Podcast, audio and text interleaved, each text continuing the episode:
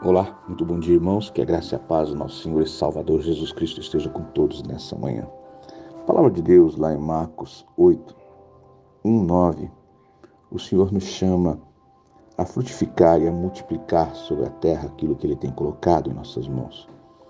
E começa assim no 8.1. Naqueles dias, quando outra vez se reuniu grande multidão, e não tendo o que comer, Jesus chamou os discípulos e lhe disse: tenho compaixão desta gente, porque já faz três dias que eles estão comigo e não tenho o que comer.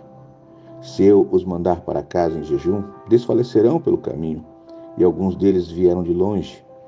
Mas os discípulos lhe disseram: Como poderás alguém saciar de pão neste deserto esse povo? Então Jesus perguntou: Quantos pães vocês têm?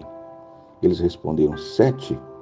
Então mandou o povo assentar-se ao chão, no chão, e pegando os sete pães, partiu-os após ter dado graça, e os deu aos seus discípulos para que estes os distribuíssem, repartindo entre os povos.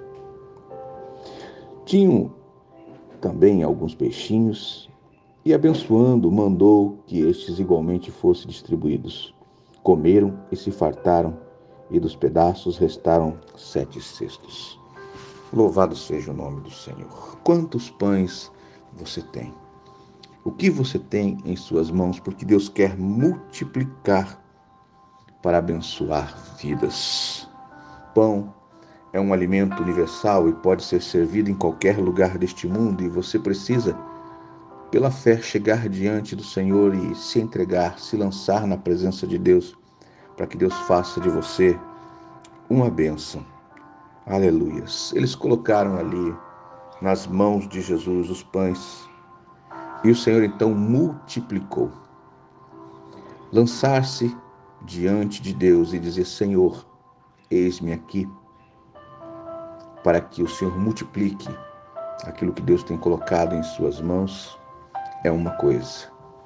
Mas outra coisa é distribuir para aqueles que necessitam, para aqueles que Deus quer abençoar. Foi fácil os discípulos, depois de receberem de Deus a multiplicação dos pães e dos peixes, dividir com aqueles que estavam na mesma tempestade ou no mesmo deserto? Não foi. Houve ali uma briga entre a carne e o espírito. Os mais carnais provavelmente pensaram: eu estou no meio do deserto igualmente, vai faltar daqui a pouco, vou guardar. Os espirituais, mais do que depressa, queriam então entregar os pães, sabendo que a fonte não era é, o pão e o peixe, mas a fonte era Jesus e confiavam em Jesus. Em João 13, 37 e 38, Pedro disse ao Senhor certa vez: Senhor, por que não posso seguir agora? Eu darei a minha vida por ti.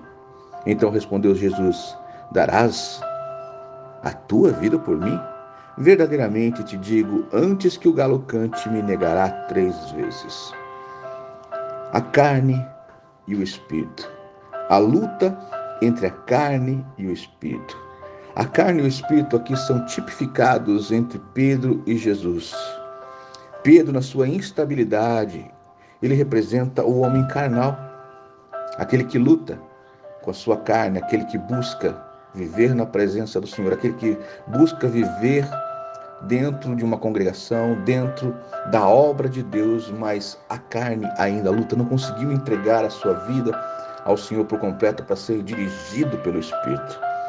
Pedro, na instabilidade aqui, mostra ser e representa um homem carnal, quando Cristo, Jesus Cristo, aqui representa ser o homem espiritual. Pedro ele foi o tipo de carne que terminou por não fazer aquilo que desejava. Havia um desejo no coração dele de seguir a Jesus, de fazer a obra, de ir até o fim com Jesus. Mas a carne falou muito mais alto. Em todo o ministério de Jesus Cristo, Pedro se mostrou ser a tipologia da carne. E então, naquele grande dia onde Jesus havia profetizado sobre a vida de Pedro, chegou o dia onde o galo cantou. O galo para nós é o símbolo da pontualidade da nossa consciência.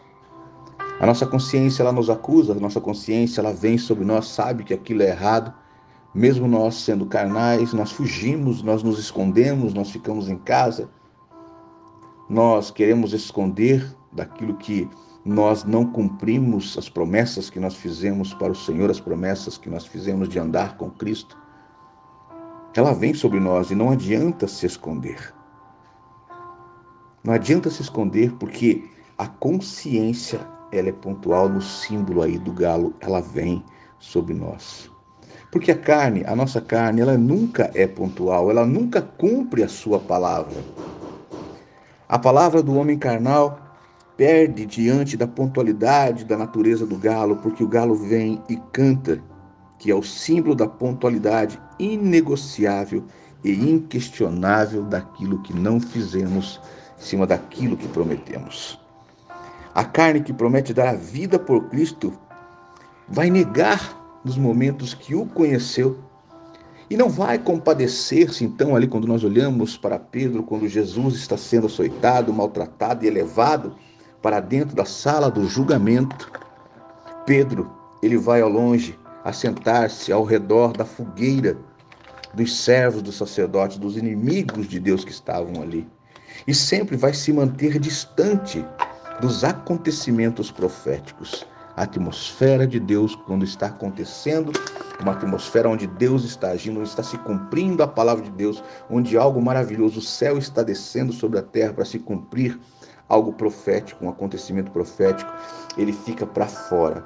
Nós nos colocamos para fora dos acontecimentos proféticos e não vamos nos envolver com a grande paixão de Cristo, porque decidimos ficar fora, porque somos guiados pela carnalidade e nunca entregamos o nosso ser para sermos seres espirituais no Senhor que buscam o direcionamento do Espírito e não atendemos aos impulsos carnais.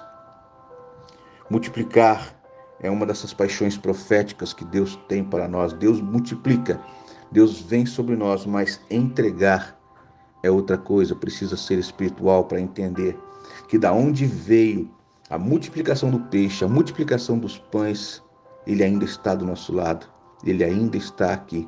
Não são os peixes, não são os pães, mas é aquele que multiplicou que está do nosso lado e vai permanecer conosco. Quando nós continuamos a viver na carnalidade, primeiro nós não participamos da paixão de Cristo, dos acontecimentos proféticos, nós deixamos de multiplicar aquilo que Deus colocou em nossas mãos. Deixamos de discipular, de fazer discípulos, porque não é fácil. A carne vai querer sempre a fogueira do que o perigo do envolvimento com a história de Deus sobre este mundo. Dizer que quer é uma coisa. Dizer que eu quero ser exemplo é uma coisa, mas ser exemplo é outra coisa. Precisa buscar na fonte aonde Deus derrama o seu espírito sobre o nosso espírito. Porque se você não buscar a presença de Deus e buscar aquilo que é espiritual, viver na carnalidade, você vai reclamar de tudo. As pessoas estão me olhando, as pessoas estão me criticando e por aí nós vamos contando histórias, mas você não pode, não vai poder ficar inquieto porque o mundo te observa, você está dando a ele esse direito, porque você se revelou ser uma nova criatura. Tem um ditado que diz que a cada 100 homens que você discipula, um levará a sério a Bíblia e o outro vai ler você.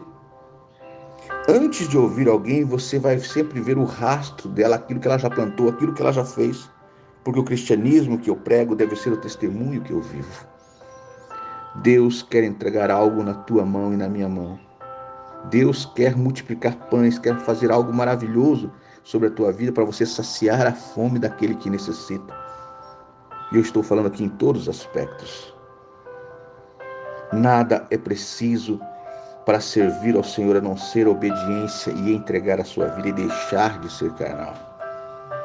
Pedro, muitos que estudam ali o Getsemane entendem que aquilo ali foi algo muito parecido com o tabernáculo, porque Jesus deixou oito, subiu com três até o santo do santo, ao lugar santo e subiu ao santíssimo lugar.